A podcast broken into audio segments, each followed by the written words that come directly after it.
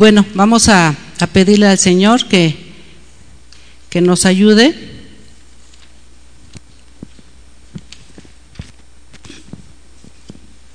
para poder entender lo que el Señor nos quiere hablar el día de hoy.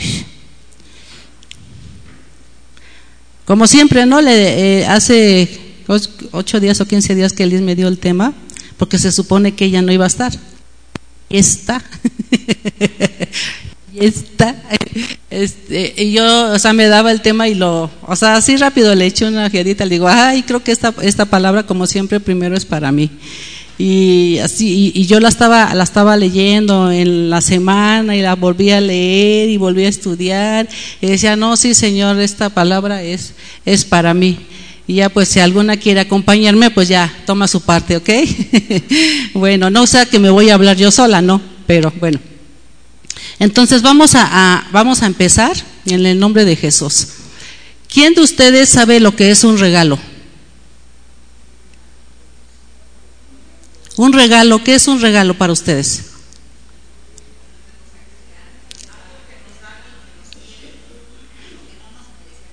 Ajá, ¿qué más? Ajá, ¿qué es un regalo? Nada más de ellos saben que es un regalo. ¿Nunca les han dado un regalo? ¿Sí? Ah.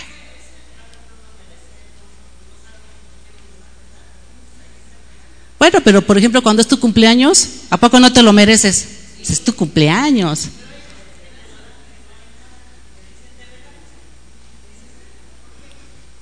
Bueno, yo creo que cuando das un regalo lo das porque aprecias a la persona a la que le estás dando, si no, pues no le das nada, ¿no? También, también es eso. Pero también, también sabemos que es, es algo, es, es, una sorpresa, no es algo inesperado, no sabes lo que hay dentro de esa bolsa, dentro de esa caja, dentro de ese paquetito, no sabes si estás así como que a la expectativa. Cuando es tu cumpleaños, ya hasta quieres que todos se vayan para ver qué, qué hay. Y muchas veces la gente ya sabe quién eres y ya te conoce y, te dan de lo que a ti te gusta, de lo que a ti te agrada. Ay, mira, no, a mí me, me, gustaba, o yo quería uno de estos. Ay, muchas gracias porque tenemos una relación, una intera, y este, interacción también con esa persona. Entonces, pues sabemos más o menos qué es lo que le gusta, ¿no? Porque le vemos cómo se viste, que si le gusta mucho las chucherías, las cositas, los collares, pues ya sabes más o menos qué es lo que le vas a regalar. Entonces, ¿y quién de nosotras sabe que el el dar el tiempo a alguna persona también es un regalo. ¿Cuántas de nosotras hemos dado ese tiempo a alguien? Que hemos dado ese regalo. Muchas veces, ¿verdad? Nosotras como, como mujeres, pues siempre andamos de aquí para allá, parecemos Spiri González, vamos, regresamos, y no tenemos en cuenta eso, que el, el, que nos den también de su tiempo a alguien, o el dar de nuestro tiempo a alguna persona, también es un regalo, y un regalo muy preciado. Ahorita lo que ustedes están haciendo aquí es escucharme. Y, o sea, dejaron de hacer cosas en su casa para estar aquí y prestar, porque no sabía que iba yo a hablar. No sabía que iba yo a dar la clase. Pensaban que era Liz. Y oh, sorpresa, es Leti otra vez. Pero están aquí prestando atención, dando de su tiempo.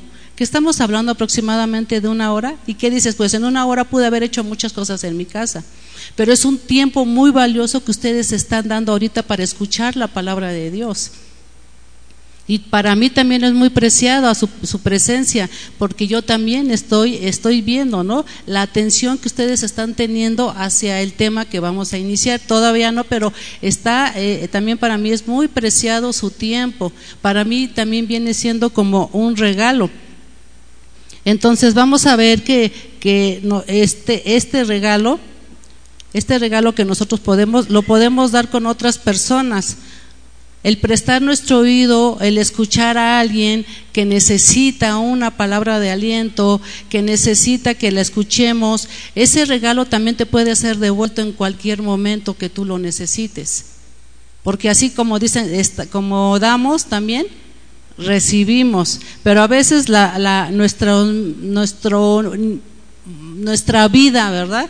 Que vamos y venimos, a lo mejor también a veces alguna hermana te ha llamado por teléfono y tú, ay, ya tengo que salir o nada más, ay, sí hermana, o después le devuelvo la llamada, o después nos vemos, nos tomamos un cafecito para platicar y esa llamada o ese cafecito pues nunca llegó.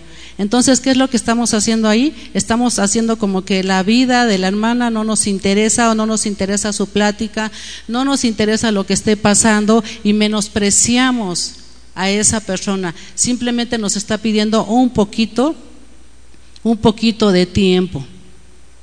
Y, el, y, un regalo maravilloso que nosotros podemos dar a otra persona es el aprender a escuchar y el escuchar. ¿A cuántas de nosotros nos gusta este, hablar y que nos escuchen? Y por ahí había un dicho, ¿no? Dice que yo cuando hablo me gusta que me miren a los ojos. Porque una cosa es que tú escuches a la persona lo que te está diciendo y otra cosa que la estés viendo, que la estés mirando. Porque podemos estar escuchando, pero nuestro, nuestra mente está en otro lado. Andamos en otro, en otro lado, alguna preocupación, algún problema, alguna situación que nosotros podamos estar teniendo en nuestra vida. Entonces, nada más como que escuchas a la hermana y si te ha pasado, a mí me ha pasado que dice, ¿qué me dijiste? Y es cuando te das cuenta, dices, hijo, no me escuchó. No te lo va a expresar, pero sí lo va a pensar, va a decir, hijo, no, no me estaba escuchando. Y después, ¿cuándo se va a volver a acercar la hermana a ti? La hermana, tu hijo, tu hija, tu esposo, ¿cuándo se va a acercar a ti? Nunca. Elvia, por fin. ¿Sí le puedes contestar hacia arriba, por favor? ¿Sí? Entonces, ¿cuál, cuál, vamos a ver cuál es el efecto de aprender a escuchar y el por qué es bueno escuchar a las personas. ¿Cuántos, ¿Cuántas de ustedes, o sea, o de nosotras, tiene una persona que cuando van y se acercan siempre las escucha? A ver, alza la mano. Que digas, híjole, yo voy con ella porque me presta atención. Porque no importa lo que esté haciendo, deja todo lo que esté haciendo y me pone atención. Si tienes una persona así, una amiga, es un gran regalo esa amiga, esa persona, que te está prestando esa atención. ¿Por qué? Porque empezamos, nosotros como mujeres empezamos a interactuar o estamos platicando con alguna persona y te está platicando su, ahora sí que su vida, te está platicando lo que está sucediendo, lo que está pasando en ese momento y de repente llega que tú empiezas a platicarle tu testimonio y le empiezas a estar interrumpiendo cada rato. Ah, no, sí, mira, es que a mí también me pasó así. Ah, no, es que mira, también a una amiguita le pasó como tú. Pero mira, y empezamos nosotras, en vez de escucharla, a la, a la persona que está con nosotros, empezamos a sacar nosotros nuestra vida. Ya, ya no estamos escuchando, sino ya estamos haciendo que la otra persona nos escuche. Y empezamos a platicarle de nuestras emociones, de cómo estamos, y resulta que a la mera hora la hermana es la que te empieza a ministrar, ¿no? O te empieza a dar palabra, o te está escuchando y tú ya no, y ya no se logró el propósito por el cual estás con esa persona. ¿A cuánto les ha pasado así? A mí sí me ha pasado. Que, estoy, que alguien me dice, oye, ¿puedo platicar contigo? Y estamos platicando, ya después les empiezo a platicar de mi vida, ¿no? O sea, no, no en tanto problemas, pero empiezo a platicarle de mis experiencias y ya nada más me estoy enfocando nuevamente en esa plática en mí misma. Ya no estoy escuchando a la hermana, ya le estoy platicando mis, mis experiencias y eso pues de que la cité o nos vimos para platicar, no es cierto. ¿Por qué? Porque yo, estoy, yo me estoy enfocando en mí misma. Vamos a ver que también nosotros sabemos o decidimos eh, a escuchar y esto también es una práctica sencilla. Lo podemos empezar a practicar el aprender a escuchar. Y no de que, bueno, lo voy a empezar a hacer, voy a empezar a, hablar con alguna hermana sin enfocarme en mí misma y que la plática se me devuelva hacia mí y yo sea el centro, el centro de atención de, en, ese, en ese momento. Ahora, con nuestra familia, aquí nosotros tenemos que empezar esta práctica o esta disciplina, vamos a llamarlo así, de empezar con nuestra propia familia. Porque por ejemplo, si tienes hijas adolescentes o tienes hijos adolescentes, ¿es fácil hablar con ellos? No, ¿verdad? ¿Cómo te fue en la escuela? Bien. ¿Y qué aprendiste hoy? Ah, pues muchas cosas. ¿Pero qué cosas? Hay varias cosas. Oye, pero ¿qué vas a hacer? O sea, ¿tienes tarea? Sí, sí, tengo tarea, pero ¿qué tarea? Ay, pues tengo tarea, ¿no? O sea, es difícil platicar con una adolescente o con un adolescente, pero muchas veces eso ha pasado porque cuando te empiezan a platicar de sus experiencias o quieren platicar simplemente con mamá o con papá, te, este, ay, sí, espérame, luego me platicas. Espérame tantito, ahorita, ahorita me siento contigo y platicamos. Y ya no lo haces. Entonces, eso, eso después se, empieza a volver así como que eh, hay una eh, separación también entre la familia o con el esposo. Estás esperando que llegue para platicar con él todo lo que pasó y, y el esposo está platicando y llega el momento que volteas y ya está roncando, ¿no? Ya está durmiendo. Tú dices, ay, es que yo quería platicar contigo. Y el esposo te empieza a escuchar, ¿sí? pero se queda bien dormido. A mí me han platicado varias hermanas que así les pasa, ¿no? Que están así como que, ay, ahorita que en la cena platicamos, cenan y todo, y, y los, los hermanos se duermen. Ahora vamos a ver cómo Jesús, Dios no es así como nosotras. Imagínate Jesús sentado en el pozo con la mujer samaritana. ¿Cuántos conocen esa historia? ¿Sí? Que está en Juan 4, del 4 al 30. Imagínense Jesús, siendo Dios, ya conocía toda la vida de la mujer samaritana. Jesús se pudo haber sentado en ese pozo y decirle, ah, sí, ya sé que tiene tantos maridos, ¿no? Ah, ya sé que tú eres esto, ah, ya sé que tú eres lo otro, ¿no? Y Jesús enfocándose en él, o sea, no, no, no escuchándole, no, pues yo soy el Hijo de Dios, bueno, yo estoy diciendo eso, ¿eh? Pero, y Jesús pensando en otras cosas, ¿no? diciendo, pues yo ya sé toda la vida de ella, ya o sea, ¿qué me tiene que decir? Pero Jesús entabló una plática, se hizo una relación en ese momento entre Jesús y la mujer samaritana. Esta es una conversación muy larga, que si ustedes ven en, en, el Nuevo Testamento de Jesús que haya tenido con alguien, solamente fue con la mujer samaritana. Y si leen el capítulo 4 de Juan, eh, es, extensa esa plática. Ella le pregunta y él le contesta. Él en ningún momento aquí dice que él la, él la interrumpa o le diga, ay, no, sí, este, yo sí, no, sino que él la escucha. Pero también así como la escucha, también la está viendo a los ojos. Qué importante es que cuando estemos platicando con una persona la podamos ver a los ojos. Porque los, los ojos expresan muchas cosas. Cuando eh, alguna persona viene mal o viene triste y todo y tú la ves, hermana, ¿está bien? Sí. Y tú sabes que no, porque su rostro, sus ojos reflejan otra cosa. Y aquí Jesús entabló una relación con la mujer samaritana. Jesús interactuó con ella. No nada más Jesús estuvo hable y hable. Él, ella preguntaba y él le contestaba. Y Jesús ahí, ahí ahí podemos ver en este pasaje cómo Jesús sabe escuchar. Y aparte de que sabe escuchar, también nos contesta. Porque a veces platicamos y platicamos y pensamos que Jesús no nos va a escuchar o que no nos escucha. Ahorita vamos a ver unos pasajes en los cuales hay este, este siervos del Señor que hasta se enojan, ¿verdad? O sea, están hablando con el Señor y dicen, oye, ¿qué no nos escuchas? ¿Qué no ves cómo estamos? Y tú no haces nada, o sea, ¿qué no escuchas nuestra oración? Siento que sí nos escucha, pero nosotras somos así bien impacientes. Y aquí Jesús tuvo todo el tiempo para platicar con ella. Y se fijan que dice que Jesús se sentó en el pozo, o sea, todavía hasta se puso cómodo, ¿no?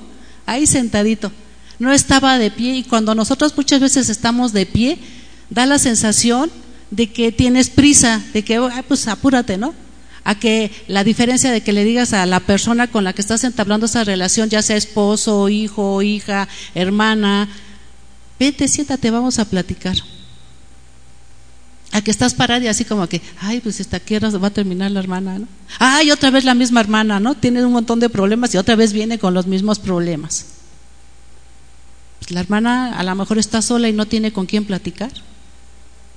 O la hermana este, está en su casa todo el tiempo y cuando te ve, pues te aborda y te quiere platicar toda su vida. Y uno así como que, pues apúrate, ¿no? Porque tengo segundos para atenderte. Y ni siquiera le tomamos la atención. Y aquí yo, yo sí pude ver aquí en este, en este texto cómo Jesús se sienta y cómo platica con ellos. Ahora, por ejemplo, aquí en Mateo 26 al 31, aquí Jesús está hablando con sus discípulos y les está hablando acerca de todo lo que les va de todo lo que va le va a pasar, de todo lo que va a acontecer. Y Jesús está hablando y luego, luego todos, ay, no, ¿cómo crees que te vamos a dejar? ¿Cómo crees que te vamos a abandonar? No, o sea, nosotros vamos a estar contigo. Y luego, luego sale Pedro, ¿verdad? No, Señor, o sea, todos hablarán de ti, de acuerdo a la versión que tú tengas, todos hablarán de ti, todos dirán de ti, pero yo nunca te voy a dejar. Y Jesús dice, a ver, a ver, espérate tantito, ¿no? O sea, Jesús ahí también estaba platicando, también estaba interactuando con sus discípulos y él les estaba diciendo todo lo que le iba a acontecer.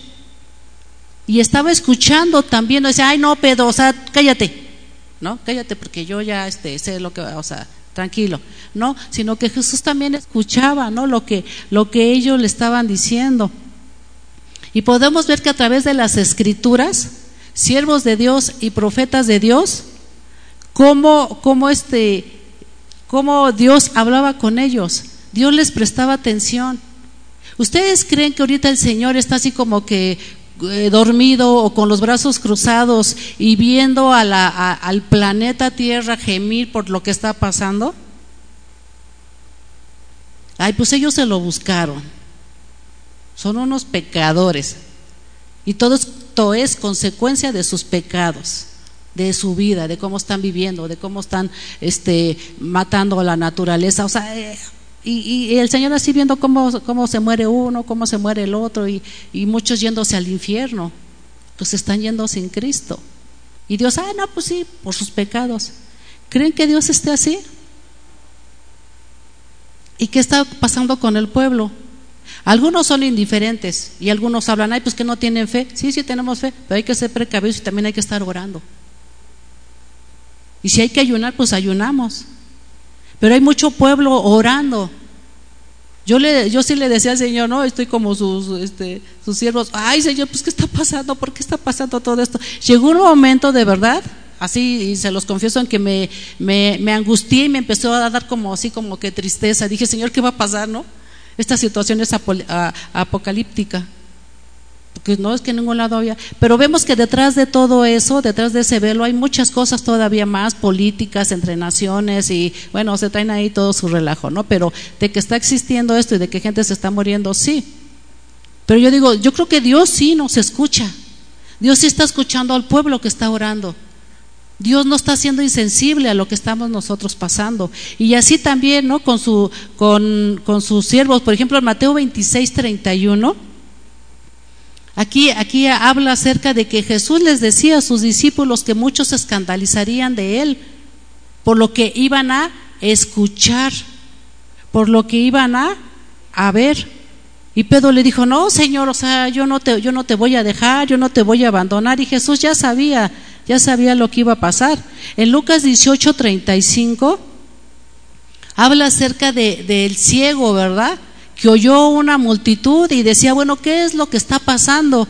Y algunos le dijeron por ahí, es Jesús, Jesús de Nazaret. Y yo creo que ya tenía conocimiento de quién era Jesús de Nazaret. Y le empezó a gritar, Jesús, Jesús, o sea, sálvame, sáname. Y Jesús pudo haber hecho como a lo mejor algunos de nosotros lo hacemos, pues se sigue, ¿no? O sea, le está gritando, pero pues se siguió, ya no lo escuchó. Pero ¿qué pasó? Jesús dijo, a ver quién es, o sea, se volteó y, se regresó y dijo, a ver, este, tráiganme al que está gritando. Pero sus discípulos, ¿qué es lo que estaban haciendo? Dice que lo estaban reprendiendo, ya cállate. o sea, lo estaban callando a él para que no gritara Jesús. Pero Jesús se regresó y dijo, tráiganme al que gritó, ¿no? ¿Quién es? Y vio que era ciego y le dijo, ¿qué quieres? ¿Qué, es, ¿Qué quieres que yo haga? Le preguntó. ¿Alguien se ha acercado a ti y te ha dicho, este, hermana, por favor, puedo hablar con usted? A ver, sí, sí, a ver, este, sí, dime, ¿qué quieres que haga? ¿En qué te puedo ayudar? ¿En qué te puedo servir? O decimos, no, es que ya es domingo, ya me tengo que ir a comer, ya me están esperando. ¿Hacemos eso? Pero Jesús se regresó y dijo, dime qué quieres que haga por ti. Y él dijo, no, pues lógico, ¿no? Era un ciego, pues quiero ver. Dijo, ah, ok, perfecto. Y lo sanó. ¿Cuánto tenemos que aprender de Jesús? Mucho. Vamos al siguiente texto, que es Habacuc 1.11.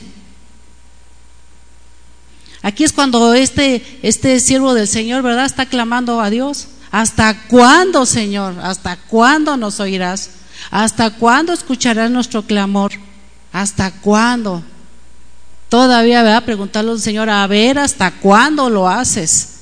Estamos esperando, pero tú, ¿cuándo lo vas a hacer? Pero sabemos que Dios sí lo estaba escuchando. Y sabemos que cuando, o sea, porque estamos así como que, ay, ya, este, contéstame, Señor, no, pero sí nos escucha. Y, la palabra de Dios dice que Él nos ha hecho a su imagen y a su semejanza. Y sí podemos decir, estamos en un proceso de cambio, en un proceso de transformación, sí. Pero a veces ya tenemos muchos años y seguimos en ese proceso de transformación. Y así como Jesús como nuestro Dios sabe escuchar, nosotras también debemos de aprender a escuchar, a dar ese gran regalo, porque Jesús ese, ese nos los ha dado como un gran regalo que Él nos escucha. No lo podemos ver físicamente. No, ay, pues estoy viendo a Jesús a los ojos, no, pero sabemos que nos escucha. ¿Por qué? Porque Él nos los está diciendo a través de su palabra, que Él nos va a escuchar. Dice, clama a mí ¿no? Háblame a mí, clama a mí y yo te responderé y te enseñaré cosas grandes y ocultas que tú no conoces. O sea, él dice, clama a mí y yo te voy a enseñar, háblame y yo te voy a escuchar. Pero te voy a escuchar, pero también te voy a dar juntamente la prueba, pero también te voy a dar la salida y te voy a dar la respuesta a lo que tú me estás pidiendo. Pero platica conmigo, que yo te voy a escuchar. Entonces, ¿es una bendición el aprender a escuchar? Sí. ¿Es una bendición el dar nuestro tiempo a otra persona? Sí, es un regalo. Y yo creo que todos los días o todas las veces que, que, se pueda debemos de traer un costal lleno, pero lleno de regalos para otras personas. Y no estoy hablando de regalos este, físicos, ¿verdad? Sino del regalo de aprender a escuchar, de aprender a ver a las personas.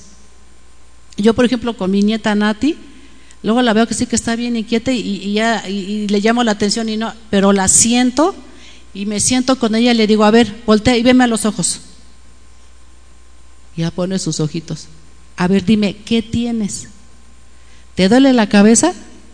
Te voy a dar algo para que se te quite el dolor. ¿Te duelen los pies? Te sobo los pies. Porque lo dice, ay, me duelen mis pies, ¿no? ¿Qué te duele? ¿Tu cuerpo? ¿Tienes sueño? ¿Tienes hambre? dime qué tienes y hazlo. ¿Te quieres dormir? Y me dice, es que quiero mi lechita y tengo sueño. Ah, ok, pero la veo a los ojitos o sus ojitos. Y le doy su leche. Y ya me dice, ¿me pones mi almohada? Ok, yo ya interactué con ella, ya la senté, le dije, a ver, ¿qué quieres? Yo la escuché. No agarré la vara de la corrección. Ay, ya chamaca chillona, llórale tres, ¿no? No, la escuché, ella me habló y yo supe lo que ella tenía, supe su necesidad en ese momento. Y ya pues ni se duerme, ¿no? Porque ya le doy la leche y todo, y ya se acuesta y se levanta y anda otra vez ahí. Pero así es lo que el Señor quiere que nosotros estemos platicando, hablando con otras personas. Tu tiempo es una bendición para otras mujeres. Tu tiempo es una bendición para tus hijos, es para tu esposo, para tu familiar, para tus vecinos, para tus amigas. Hasta de tu tiempo, ¿no? Cuando las hermanas que les gusta mucho andar este, predicando, que se van al mercado y le hablan a todas las personas, eso es algo muy valioso, es un regalo.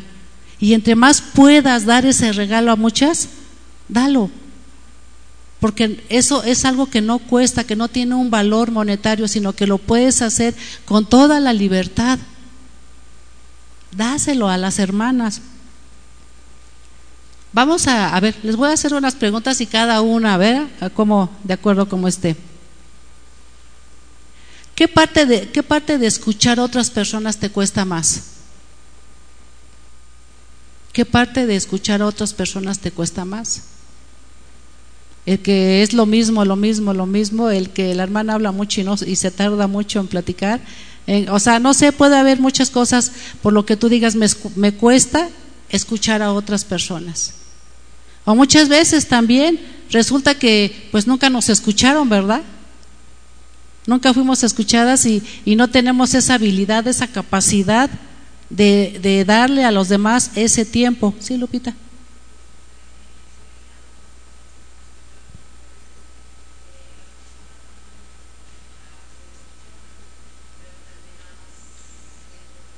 terminamos siendo administradas.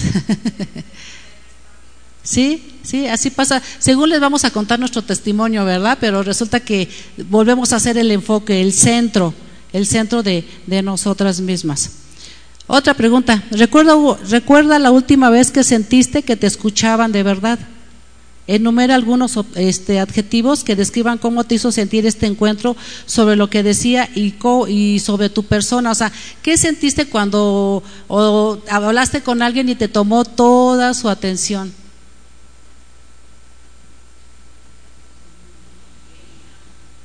Amada, ¿no? Aceptada. Entonces dices, ay, me escuchó y así como que, ay, dices, hasta se me quitó todo el peso de encima, ¿no? Ya voy bien ligerita. ¿Y qué sentiste sobre tu persona? Como están diciendo, pues amada, escuchada, atendida, valorada, apreciada, estimada, amada. ¿Sí? ¿Nos hemos sentido así? ¿Quiénes de los que están en tu casa o que están a tu alrededor serían beneficiados con darles tu tiempo? Estamos hablando de un beneficio. Primero los que te rodean, ¿no? Dentro de tu casa, dentro de tu familia. A lo mejor como mujeres sí se nos da eso de, aprender a escuchar a los demás, pero a veces con los que están a nuestro alrededor, que es la familia más cercana, no lo hacemos, pero sí lo hacemos con los ajenos. Suele pasar. ¿Sí?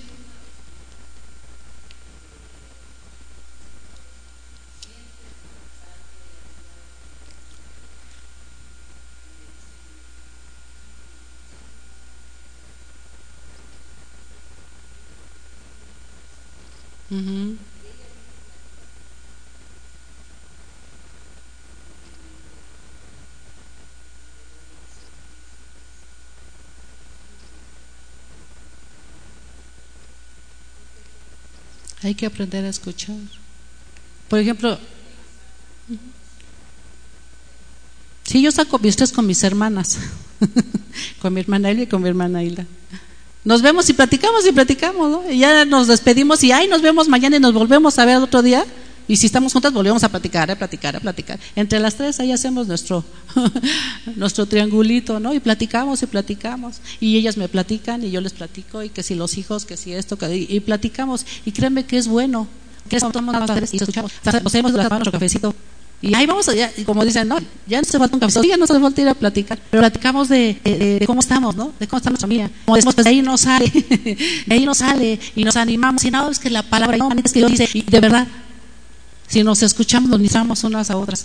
Me ha estado así, pero bien mal, y, le hablo a mi hermana, y fíjate, apóyame en oración por eso, manitas, ¿verdad? Pero acuérdate que la palabra de Dios dice, ten confianza, ten fe, y ya cuando le cuelgo digo, ay, sí, es cierto, Señor pero es el aprender a escuchar.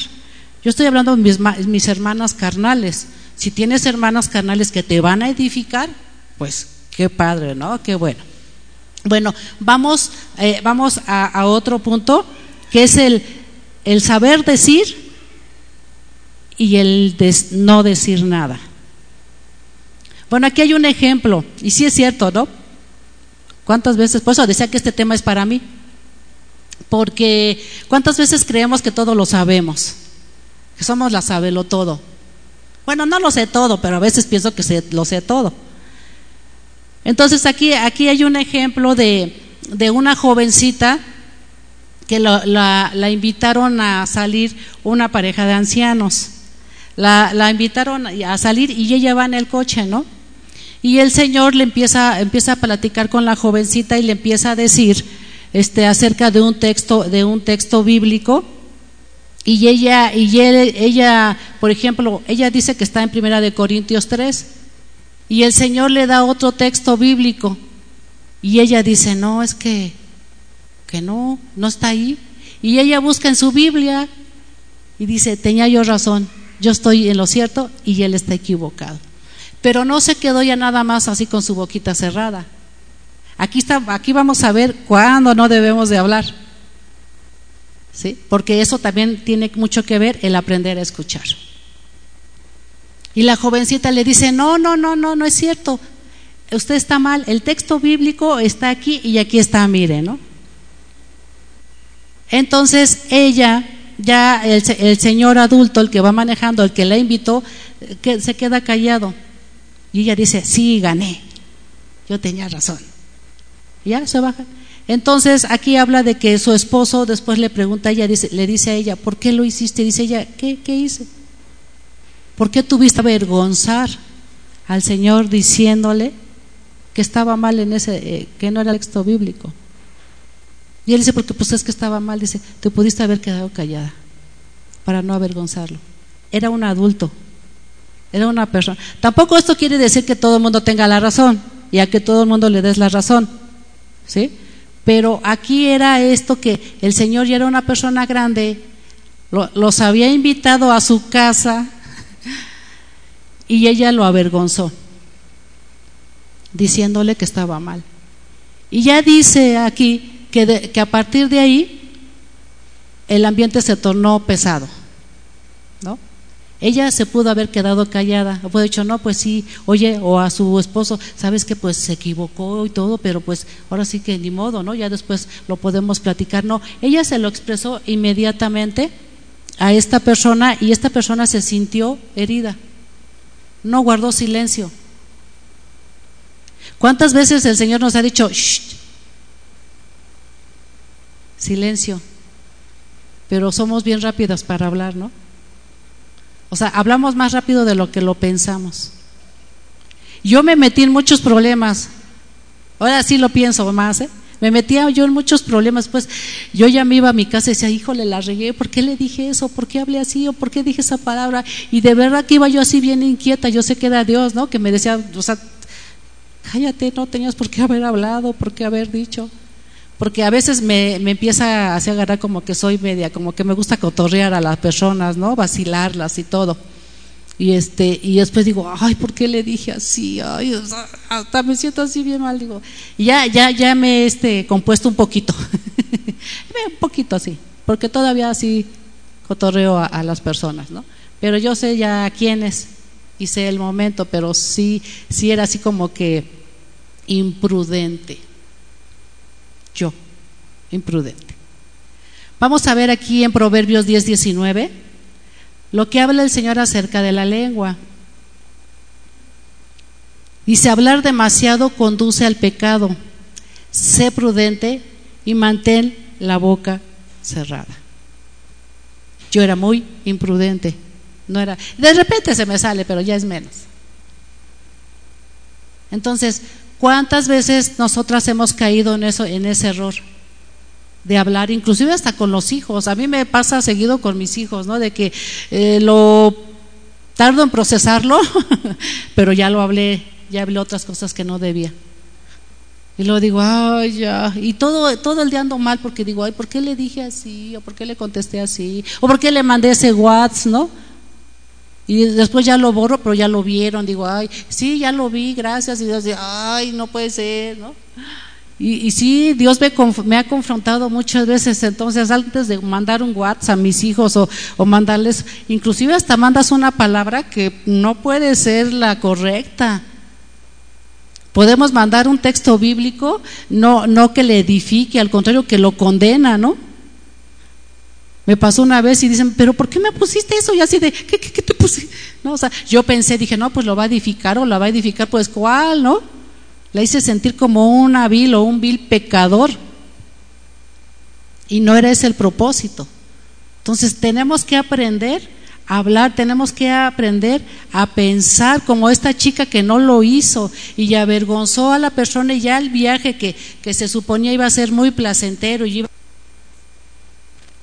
y iba a ser de bendición, ya no lo fue. ¿Mande? Proverbios. Ajá.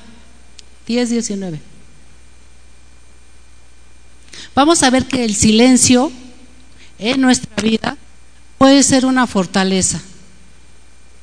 O puede ser una fortaleza en tu vida o también se puede convertir en una debilidad. Porque hay veces que sí tenemos que hablar, pero antes de hablarlo hay que pensarlo. Por eso es lo que no debo de decir, cuándo me debo de quedar callada o cuándo lo debo de hablar y cuándo lo debo, lo debo de decir con las personas. Vamos a ver que también el, guardar silencio en su momento es sabiduría del Señor. Que dicen, ah, es una mujer bien sabia, ¿no? Cuando habla, solamente habla lo que tiene que hablar. Y cuando te habla, te ministra. Y si ministras, te confronta. Pero no con, con, la, con la hablar rápidamente y el lastimar y el lastimar a los demás. El silencio también nos puede hacer como unas mujeres más profundas, ¿no? De estar escuchando y de estar meditando lo que te está diciendo la hermana o cualquier persona con la que estés platicando en ese momento.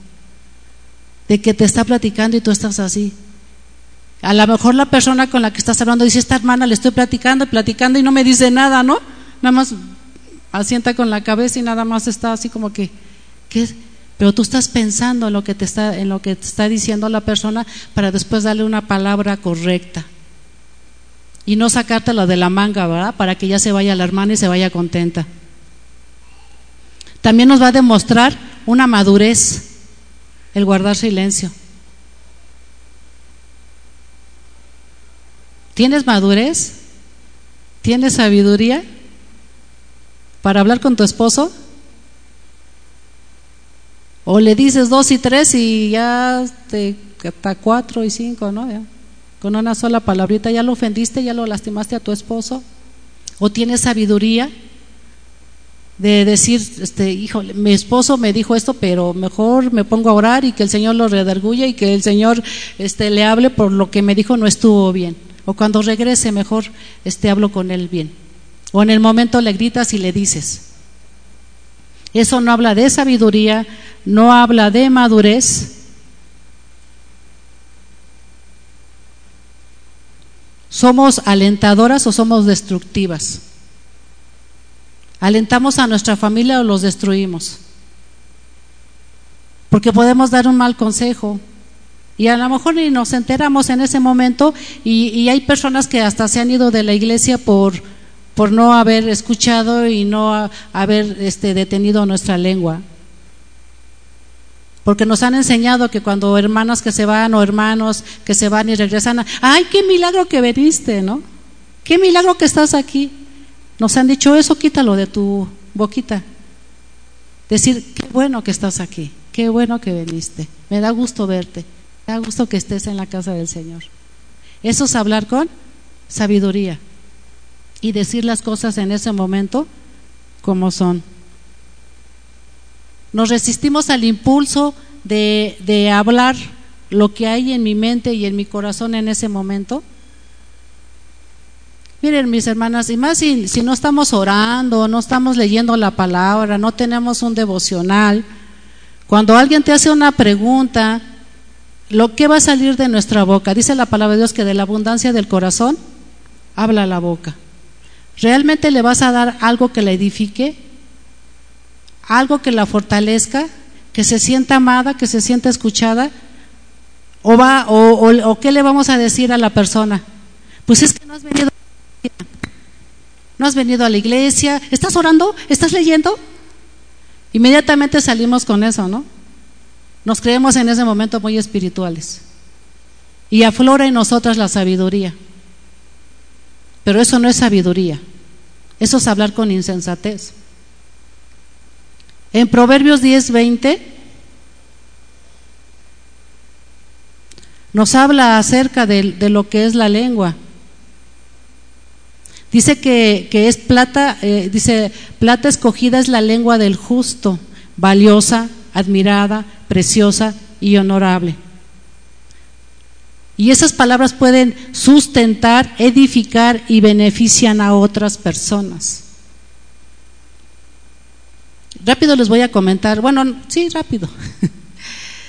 Hace muchos años, estoy hablando casi 19 años, cuando yo llegué a la iglesia de Maranata, que ya son un buen. Estaba yo así, dijo el Señor, 19 años. Llegué yo a la iglesia de Maranata, las reuniones eran los miércoles a las seis, seis, seis y media de la tarde. Era un salón grande y yo fui la primera vez que me dijeron de esa iglesia, fui y me, como toda mujer primeriza, ¿verdad? En una iglesia cristiana así, me fui hasta la parte de hasta atrás y ahí me quedé parada, ni siquiera me senté. Yo iba en una condición muy mal, muy mal. Yo no tenía nada de espiritual porque no conocía bien de Jesús. Es más, no conocía de Jesús. Iba yo muy mal, muy mal. Mi rostro lo denotaba tanto mi rostro, mi cuerpo, porque estaba yo delgada, ahorita estoy gordita, estoy llenita, pero yo estaba muy delgada por la situación que estaba pasando en, en, mi, casa. Y la persona que estaba predicando ese día, pues hagan de cuenta que la enseñanza fue para mí, totalmente para mí, pero yo con mi rostro duro, con mi toda, toda amargada, menos que ahorita, ¿eh? toda amargada de verdad, porque estaba yo bien amargada, porque en ese momento estaba yo sufriendo mucho, yo como mujer. Entonces me fui atrás y ya terminó la enseñanza y esta persona fue y se acercó a mí y me dijo, hola, ¿cómo estás? Y me dijo su nombre. Y yo así de indiferente, ah, pues hola, ¿no? Y me dice, fíjate que estaba yo, este, y así me lo dijo directamente, estaba yo enseñando y Dios me dijo que volteara a verte y te vi y Dios me dijo, ve y dale un abrazo. Abrázala. Dice, y te voy a ser sincera. Dice, yo le dije, ay no, Señor, mira la cara que tiene, ¿qué tal si me dice algo? Cuando me dijo así, yo dije, pues, ¿qué cara, no? Dice, y te lo digo sinceramente. Y me dice, ¿te puedo abrazar? Y le dije, sí. Y me abrazó y empecé a llorar, llor y llor y llor y llor y lloré. Porque ella obedeció al Señor en ese momento, porque si no lo hubiera hecho, yo no sé si estuviera yo aquí, de verdad no lo sé. Y me abrazó y me dijo, ¿quieres hablar conmigo? Y le dije, sí. Dice, mira, ahorita ya, ahorita ya es tarde, te espero mañana a las 12 del día. Y yo de verdad, yo estaba así como que ya estaba yo bien, este, pues Dios, ¿verdad? Había puesto en, mi vida eso y llegué a las 12 y ¿qué creen? Ya me estaba esperando. Me estaba esperando en ese salón que estaba vacío, fue y trajo dos sillas y puso una silla, se sentó y puso la otra enfrente. No me llevó a un escritorio, no me, no, ahí se sentó y me dijo, ¿ves estas dos manos que están aquí? Y le dije, sí. Yo ahorita digo, pues así nos dice el Señor. ¿Ves estas dos manos que están aquí? Le dije, sí, dice, pues estas manos, estas dos manos están para ti, para cuando tú quieras. Y se puso a orar y empezamos a platicar. Al otro día me dio trabajo ahí en la iglesia, yo empecé a trabajar en la iglesia. Y, de ahí se empezó a formar una relación con esa persona. Fue la primera vez que yo fui escuchada como mujer. Y hubo alguien que me dio su tiempo. Y no platicamos diez minutos, ¿eh? porque y, a mí no me alcanzaba el tiempo porque yo todavía tenía mucho que hablar. Después con el tiempo lo fuimos haciendo, lo fuimos platicando, platicando y se formó una amistad con esa persona. Pero ¿qué pasa cuando cuando nosotras el Señor te dice ve y habla con ella y escúchala y no lo hacemos? No sabemos, ¿verdad?, lo que pueda pasar con esa persona de en ese tiempo o dentro de, o dentro de muchos años. Bueno, vamos a ver que, que, que Dios tiene a mujeres. Bueno, dice que Dios ha encontrado esta clase excepcional de personas, de mujeres de sabiduría y dignidad inusuales. Yo creo que cada una de nosotros sí nos gustaría ser así, mujeres de dignidad, mujeres inusuales, mujeres que digan, con ella puedes hablar y ella te va a escuchar y ella te va a dar de su valioso, de su valioso tiempo, porque sabemos que es un regalo el aprender a escuchar y es un regalo el, aprender a, dialogar con las personas. vamos a ver que en Proverbios 18 se habla de, de los labios, ¿verdad? de la mujer insensata o de los labios que, que, hunden, no de los labios que edifican. ¿Tus palabras están edificando a otros? Cuando tú hablas, sale bendición de tu boca para otras personas. Con, la, con, el regalo de aprender a escuchar y de aprender a hablar, de saber cuándo hablar y de no hablar, vamos a encontrar que va a haber una, holgura y también y una libertad que se va a empezar a formar en nuestra vida y vamos a quitar toda esa carga de orgullo y de fingimiento que muchas veces nosotras podemos tener. Eso te trae, te viene a hacer cuando empezamos a ser mujeres humildes, que valoramos a otros. Yo creo que es muy importante valorar a otras personas y no el valorarlo por su por su estatus económico, por lo que tiene, por lo que es, sino realmente valorarla como persona. Porque a mí me gustaría que me valoraran como persona. A ti yo creo que también te gustaría que te valoraran o que nada más te quieran por interés o que te valoren por lo que tienes. Yo creo que no. Yo creo que eso sería así algo este feo, ¿no? De que pues te digan, ay, o a lo mejor tú no te interesas, esa hermana nada más la quieren por interés, porque da, porque no sé. Pero yo creo que parte de, también de la humildad es aprender a reconocer que nosotros podemos estar haciendo eso con otras personas. Entonces vamos a, estamos aprendiendo que hay que aprender a escuchar, es, eh, aprender a meditar antes de hablar. Eso sabemos que eso es sabiduría y también es poder. Es el poder que, que, tenemos en la lengua. En Santiago 3 habla acerca del poder de la lengua.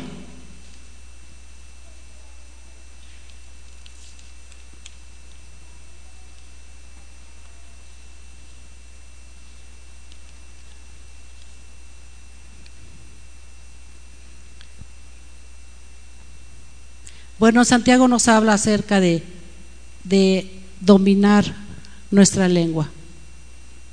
Yo he visto las películas este, donde los caballos, ¿no? Los indomables, los que andan en los valles, los que andan en las montañas, que, este, que hay muchos caballos. Estaba viendo una vez una película donde, donde decía, ¿no? Que eh, un caballo se empezó a acercar a lo que era un rancho y al señor, a los dueños del rancho les gustó mucho y pensó que iba, iba a ser fácil dominar ese caballo, iba a ser fácil atraparlo, ¿no? Y meterlo ahí en su caballeriza y empezar como a, educarlo. Les costó mucho, mucho trabajo.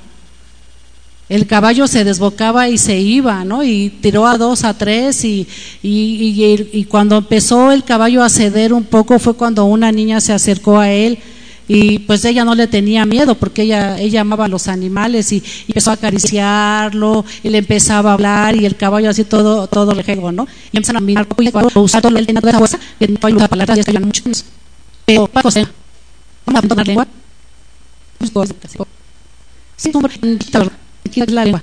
Tiene la podemos dar vida, o podemos ver a otras aprender y hablar de lo que es y meditar en la ver si con esa palabra no voy a lastimar a la persona con la que estoy hablando, eso es de meditarlo mucho. O si voy a ser de bendición, si la voy a edificar en ese momento.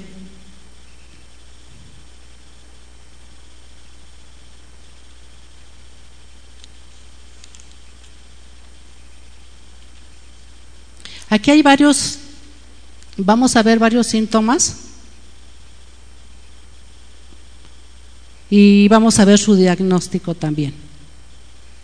Bueno, también antes de eso vamos a, a ver que vamos a ver cómo puede ser nuestra nuestra forma, nuestra forma de ser, de que si realmente nosotras como personas eh, profundamente cómo estamos profundamente, si hay alguna alguna raíz que bueno, ya sabemos, ¿no? Que raíz de amargura que tenemos, de ira, puede haber muchas raíces dentro de nosotras en nuestra vida. Pero aquí hay un ejemplo que, que, que está, que sí es muy a mí, a me gustó el ejemplo de una casa que está, que está agrietada, no se habían dado cuenta de que esa casa estaba agrietada. Entonces, eh, de repente, una de las hijas del Señor va y le dice que hay una grieta en la pared. El Señor va y ve esa grieta y bueno, lo que hace es que manda a reparar esa grieta y se la reparan por encima, eh, le ponen pintura de acuerdo a la pintura que él tenía, no era la pintura del mismo color ni del mismo tono, pero él dice, bueno, ya quedó esa, esa pared. Pero resulta que después de varios días vuelve a aparecer esa grieta, pero acompañada de otras grietas. No nada más ya era esa, sino eran más. Entonces el Señor manda a traer otra persona diferente a la que la arregló la primera vez y le dice que, bueno, qué es lo que está pasando y la revisa, ¿no? Y el Señor, ¿qué creen que fue lo que le dijo? Que esto era desde los cimientos, que esto era más profundo, que la casa estaba teniendo una pequeña inclinación. Entonces, aunque le repararan muchas veces esa grieta, pues iban a aparecer todavía más grietas, que se tenía que arreglar desde abajo, desde lo profundo. Ahora, esto es un ejemplo. Ahora, ¿cuántas grietas hay en mi vida? ¿Y cuántas grietas son profundas? Porque a lo mejor algunas pueden ser superficiales, que sea, hay grietas, lo quitas, lo raspas, lo vuelves a pintar y ya no aparecen. Pero si hay grietas profundas, ¿creen, usted, ¿creen ustedes que será más fácil hacerlo? Va a ser un poquito más difícil, ¿no? Que, que esas grietas desaparezcan. Pero si lo hacemos desde la raíz, lo vamos, lo vamos a lograr con la ayuda del Señor. Bueno, vamos a ver que en este caso pues los cimientos fue, fue el problema, no en sí la grieta. Entonces, ¿mis cimientos están sanos o mis cimientos están agrietando todo lo demás de mi cuerpo, todo lo demás de mi vida espiritual? Porque sí puede estar pasando, pero muchas veces no nos damos cuenta por nuestra misma condición, por nuestro mismo pecado que hay en nuestra vida. Entonces, esas grietas van a, van a seguir apareciendo y si las queremos maquillar, pues con mayor razón. Vamos al primer síntoma. Vamos a ver el interior y cómo respondemos inmediatamente. O sea que está la enfermedad y está el diagnóstico. Es la primera. Siempre ofreces tu opinión de inmediato e insertas tu evaluación cada vez que puedes, que puedes en una conversación. Siempre ofreces tu opinión de inmediato o insertas tu evaluación cada vez que puedes en una conversación. O sea, te metes y dices, ay, no, pues yo pienso que es esto y esto y esto. Ya diste tu diagnóstico. Vamos a ver, entonces, cuál es el diagnóstico.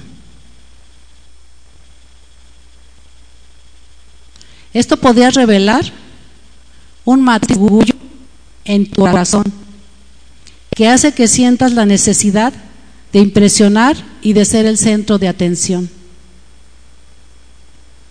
Ay, ¿a poco, no? O sea, yo, yo, o sea, les digo que esa es para mí esa clase. Siempre ofreces tu opinión de inmediato e insertas tu evaluación cada vez que puedes en una conversación. Diagnóstico.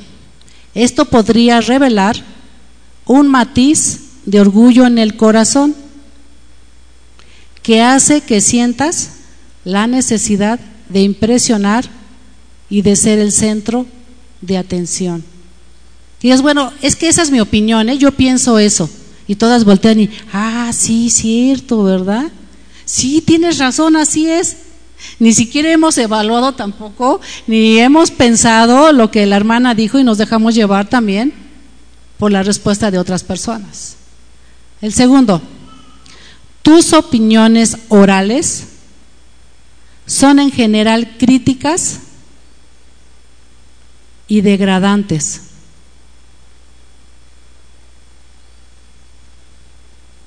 Vamos al diagnóstico. A menudo esto expresa inseguridad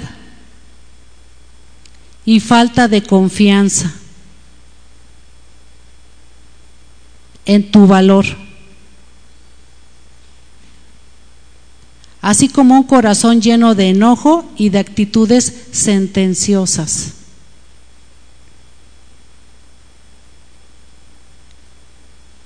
Wow, sí está. Otra vez. Tu opinión, tus opiniones orales son en general críticas y degradantes. Diagnóstico. A menudo esto expresa inseguridad y falta de confianza en tu valor.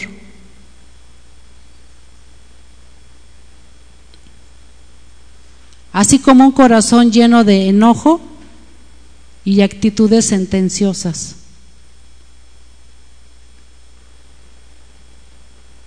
Vamos a la tercera. Síntoma. ¿Discutes a menudo con tu cónyuge o produces divisiones entre los demás?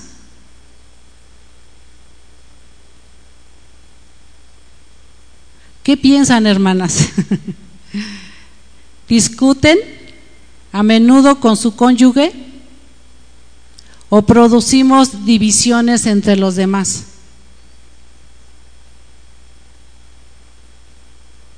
Esto de las divisiones es chismes. Y aparte de, ni estamos seguros, ¿verdad? De, de eso. Diagnóstico. Te falta un espíritu de paz y de unidad.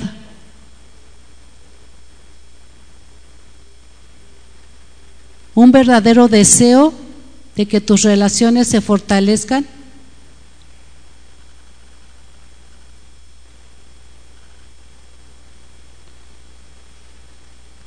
y reflejen la gracia de Cristo.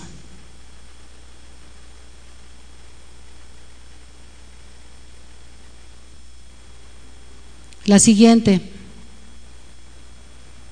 el síntoma. El chisme, otra vez, el chisme, otra vez, el chisme, que no están aquí, ¿verdad? el chisme te surge con facilidad y ni el control más firme puede detenerte, como un caballo desbocado, ¿verdad? Como un caballo indomable. Nadie te detiene. Como dicen por ahí, te sigues como hilo de media. Empiezas y nadie te detiene.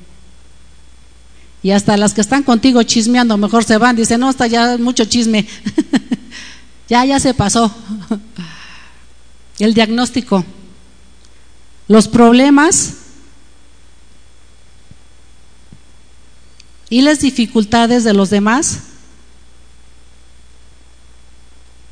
Fíjense nada más, ¿eh? los problemas y las dificultades de los demás te resultan entretenidos. O sea, es un entretenimiento el chisme. Y no consideras que las personas necesitan tu apoyo, tu oración y tu compañía.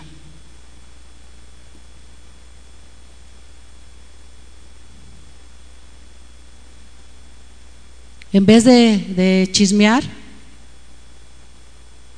y decir, te lo cuento para que me apoyes en oración, mejor no lo cuentes, mejor tú dobla rodillas y ponte a orar por esa persona. Porque entonces, si se lo cuentas a otra persona, ya es chisme. Y la otra, ay, mira, te lo cuento para que nos apoyes, seamos muchas orando, ¿no? Y seamos muchas este, chismeando también. Aquí dice que la persona que, de la que estás hablando puede estar necesitando tu apoyo, tu oración, un abrazo, una guía espiritual. Pero ¿qué es lo que hacemos? Todo lo contrario.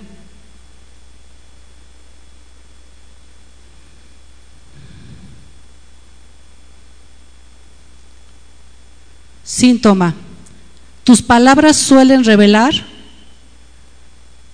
una perspectiva dubitativa y escéptica. Una perspectiva dubitativa y escéptica.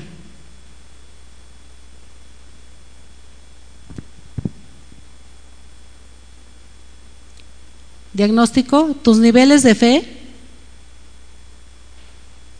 y convicción están bajos. Y te falta y te falta una profunda confianza en la capacidad de Dios.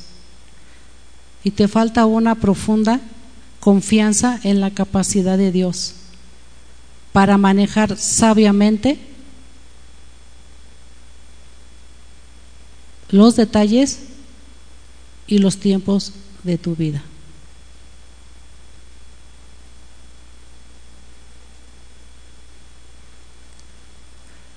Para manejar, nuevamente, dice, diagnóstico, tus niveles de fe y convicción están bajos y te falta una profunda confianza en la capacidad de Dios para manejar sabiamente los detalles y los tiempos de tu vida.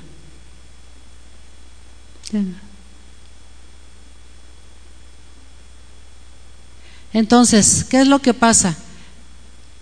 Que nuestras palabras pueden ser como esa pared que está agrietada, pero también hay que ver que desde los cimientos, que los cimientos están mal. O sea, que está esto, es profundo, que de lo superficial, lo que está saliendo de lo superficial es como estamos interiormente. Y en la palabra de Dios dice, ¿verdad?, que de la abundancia del corazón habla la boca. Entonces, el corazón nos está hablando que es, es algo pequeño, pero que tiene, tiene mucho, o sea, el corazón es algo pequeño, pero que ahí nosotros podemos guardar muchas cosas. Y en el momento, es como, a veces estamos como un hoyo express, ¿verdad? Y en el momento que viene la situación, la prueba, explota, estalla. Y ya no puedes hacer nada porque todo, todo tiene que salir de algún lado.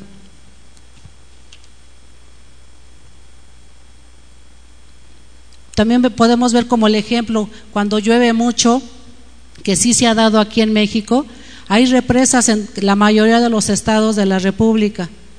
Cuando llueve mucho, muchas represas se llenan y cuando ya se llenan hasta su capacidad, ¿qué es lo que pasa con esas represas? se desbordan y hasta pueden arrasar muchos, muchos, muchos pueblos, puede morir mucha gente. A mí me gusta ver todos esos programas de, dicen mis hijos que me gusta ver muchos programas de desastres, ¿no? Pero estamos, estamos hablando acerca, acerca de eso, de la boca. Si mi boca, si yo estoy llena de palabra, de verdad es muy importante tener una relación con Dios. ¿Qué va a salir de mi boca? ¿Va a salir en el momento lo que tengo ahí o qué voy a dar? Es muy importante porque ya a, la edad que tenemos espiritual, porque estoy hablando de una edad espiritual, porque aquí a lo mejor hay más chiquitas que yo, a la edad espiritual que tenemos ya debemos de tener aprendidas estas lecciones. Y todavía yo creo que nos falta mucho porque Dios nos sigue refrescando nuestra memoria y nos está llevando nuevamente a qué está pasando con mi lengua. ¿Cómo estoy hablando? ¿Cómo estoy actuando en ese momento? ¿Qué estoy contestando? Y no nada más se da en los matrimonios, se da entre los hijos, entre los papás, los adolescentes, que a veces son desesperantes, o hasta los niños pequeños, ¿verdad? oía yo en las noticias que decía el, locutor, dice, les voy a dar el, el, itinerario de una familia normal aquí en la Ciudad de México y en cualquier otro país con lo que está pasando. Se levantan los padres, cinco y media, seis de la mañana, empiezan a hacer el desayuno, se meten a bañar, bañan a los niños, le ponen el loins, que la mochila, que los útiles. Dice, son las siete de la mañana y sale papá y mamá, los dejan en la escuela, uno se va a trabajar, el otro se va a trabajar. Los recogen a los niños muchas veces un papá o la mamá y los llevan a casa, comen uniformes, este, tareas, lávate los dientes, la cena y a dormir. Dice, más o menos. Pero ahora con la cuarentena, métete en un cuarto, métete en tu casa 24 por 7, ¿no? 24 horas por 7 días, un mes. Y decía este locutor hablando acerca de, de esto, ¿no? Dice, yo les recomiendo a los adultos que piensen antes lo que van a hablar o que mediten mucho de lo que se van a enojar o de lo que se deben de enojar. Porque van a convivir con sus hijos muchas horas en su casa. Si vale la pena por lo que te vas a enojar o no vale la pena. Y yo decía, ah, buen ejemplo, ¿verdad? Hablando acerca de la lengua. En Proverbios 4:23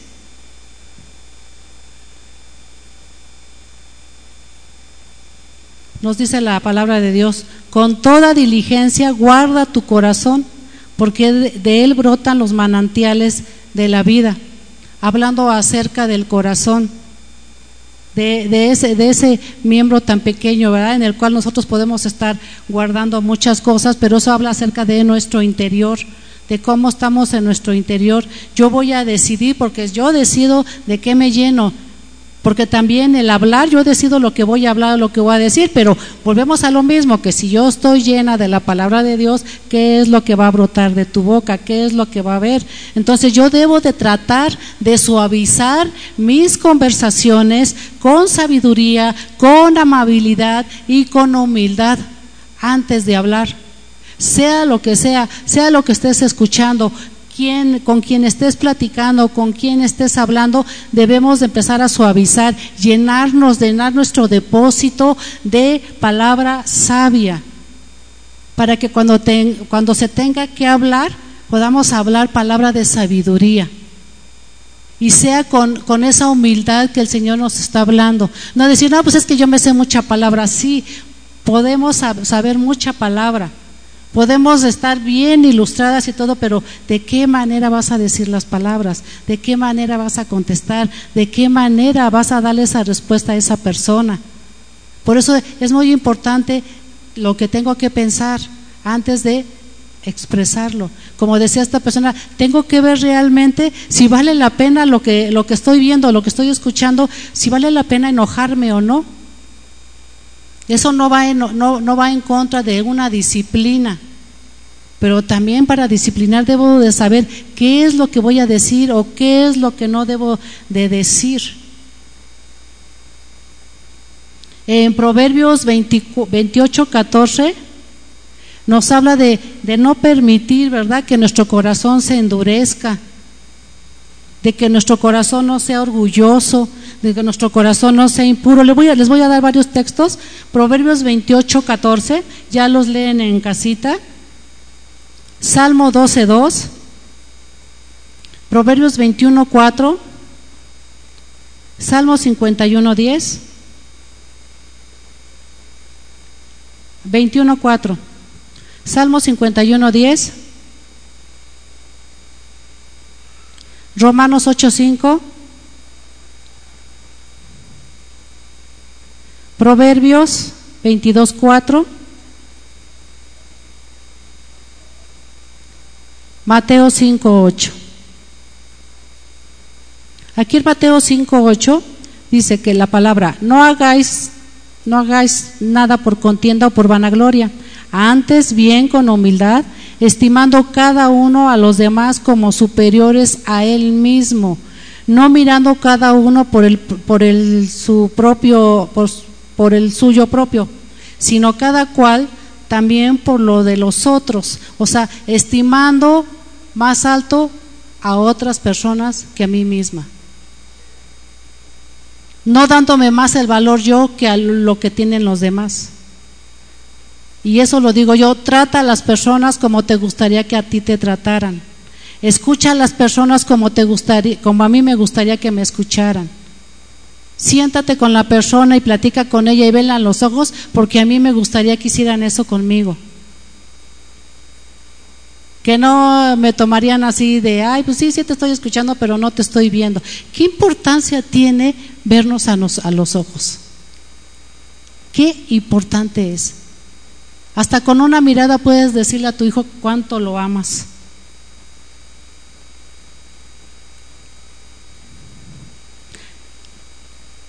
Hay que buscar la oportunidad de escuchar a los demás. Y vuelve a recalcar, ¿verdad? Con humildad. Ofrecerá la sabiduría arraigada en su cofre de tesoros llenos de riquezas. Cuando nos hablan de un tesoro de, de, los, de los vikingos, ¿qué te imaginas? Yo siempre cuando hablan tesoros de vikingos, yo me imagino eso, ¿no? Porque se supone que eran este, salteadores, rateros y todo eso que andaban por el mar ahí robándoles a los demás. Entonces, te imaginas un cofre lleno de joyas, de alhajas, de monedas, te imaginas todo eso. ¿Cómo está tu cofre? No estoy hablando de alhajas ni de dinero, pero ¿cómo está tu cofre? ¿De qué lo estás llenando? Porque el aprender a escuchar y aprender a hablar habla de esa sabiduría, de qué está lleno, de qué estamos llenas. Estoy llena de verdad con de, de, esa capacidad que Jesús tiene de escuchar.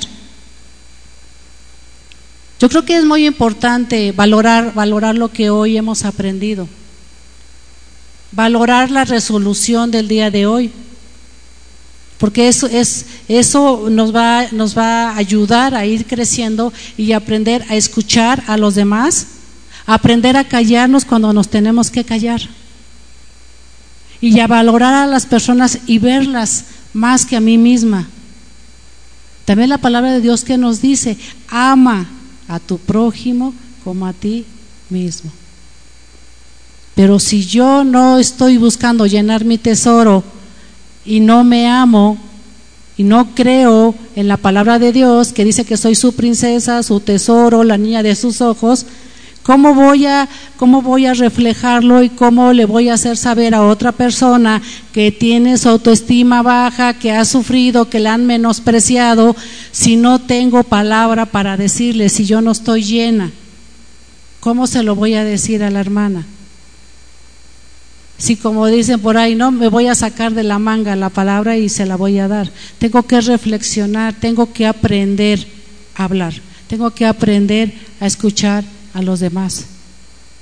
Tengo que prestar mi tengo que ser de bendición para los demás.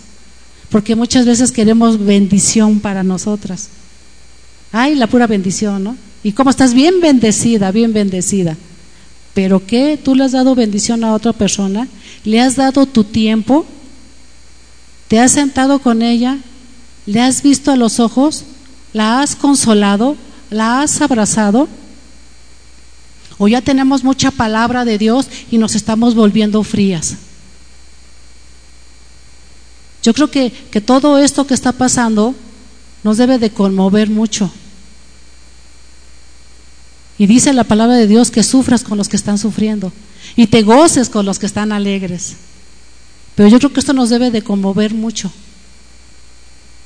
y estar, estar orando y la primera oportunidad que se nos presente, porque hay muchas oportunidades, hablarles a las personas de, la, de, de Dios, de que se arrepientan. Dios nos dé la sabiduría para poder dirigirnos a ellos y de hablarles con la palabra.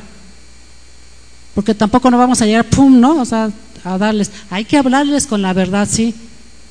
Pero también hay que decirles que es la oportunidad de arrepentirse y volver nuestros ojos hacia Dios. Pero hay que hacerlo con la palabra. Hay que aprender a escuchar. Vamos a, ver la, resolución del día de hoy. Y esto sería mi bendición. Y sí hay que empezar, hay que empezar a, ahora sí que, a trabajar en, esa área de aprender a escuchar a los demás. Mi bendición. Prometo ser rápida para escuchar, no para hablar, ¿eh? Prometo ser rápida para escuchar y lenta para hablar. Mostrar interés por las preocupaciones de los demás y considerarlos superiores a mí misma.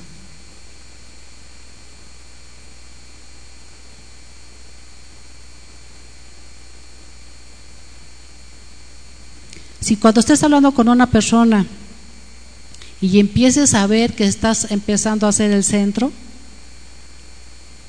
detente. Y si necesitas ser ministrada, mejor pide una cita para que tú puedas hablar y expresar lo que hay dentro de ti, si hay algún problema. Para que también puedas ser llenada y la otra persona también te pueda ayudar. ¿Sí? Hay que ser lentas para hablar y considerar lo que vamos a hablar con las personas que están alrededor y que quieren hablar con nosotros. Y, y el punto, yo creo que muy importante, verla a los ojos. Cuando una, una, persona no te quiere ver a los ojos y permanece agachada es que su autoestima no está bien, es que tiene problemas. Y hay que, hay que ayudarla. Una, una hermana, ¿no? Este, que está en un mentoró, me comentaba que le dijo a otra hermana, porque la hermana siempre creo que anda agachadita, no te mira a los ojos, le dijo, veme a los ojos, es de su mentoreo, dijo, veme a los ojos, no quiero que te agaches, quiero que siempre me veas a los ojos. Dice, porque la hermana siempre anda con la mirada abajo. Qué importante es ver a las personas cuando platicas que te vean a los ojos, porque ahí vamos a ver también su condición, ¿no? Cómo está, cómo está por dentro la ayuda que necesita y si no la podemos ayudar y si en ese momento yo no estoy llena y mi tesoro no mi cofre no está lleno vamos a llevarla con una persona que la pueda apoyar ¿sí? pero también yo debo de ver mi condición qué condición estoy que no puedo apoyar y ayudar a esa hermana en ese momento ¿okay? bueno les voy a dar los textos bíblicos a memorizar están bien chiquititos me va a decir Liz que por qué les pongo chiquititos que se los aprendan. ok. Proverbios 4:23. Eh, como están muy chiquititos, yo creo que dentro de 15 días, primeramente Dios, y Dios no lo permite, pero aún así apréndanselos. Yo sé que muchas se van a levantar. Yo sé que se van a tener que traer mucho más cositas, ¿verdad? chocolatitos, porque yo sé que, que así va a ser. Proverbios 22:4.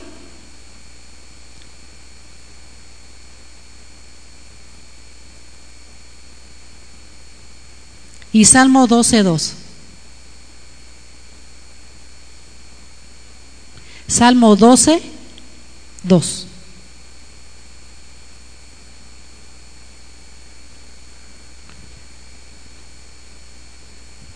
Bueno, pues terminamos el día de hoy. Gracias por su atención, gracias por ese regalo que hoy le dieron al Señor y a su servidora por prestar atención.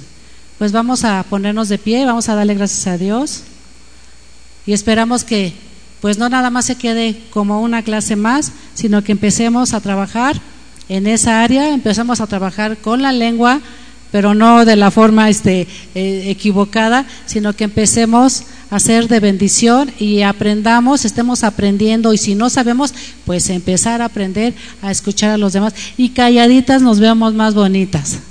¿verdad? Mejor si hay alguna situación difícil en la que, porque yo digo que siempre toda la palabra de Dios nos es confrontada y a lo mejor en esta semana este, pueden haber situaciones, ¿verdad?, que nos saquen de control, pero vamos a recordar la palabra de Dios, ¿sí? De quedarnos calladitas y mejor ir a la presencia del Señor y pedirle ayuda, ¿ok? Señor, te damos gracias. Gracias en esta tarde, gracias por permitirnos estar aquí. Señor, porque tu palabra era para las que estamos aquí presentes, Señor, y que pues que tu palabra haya quedado sembrada, Señor, en nuestros corazones.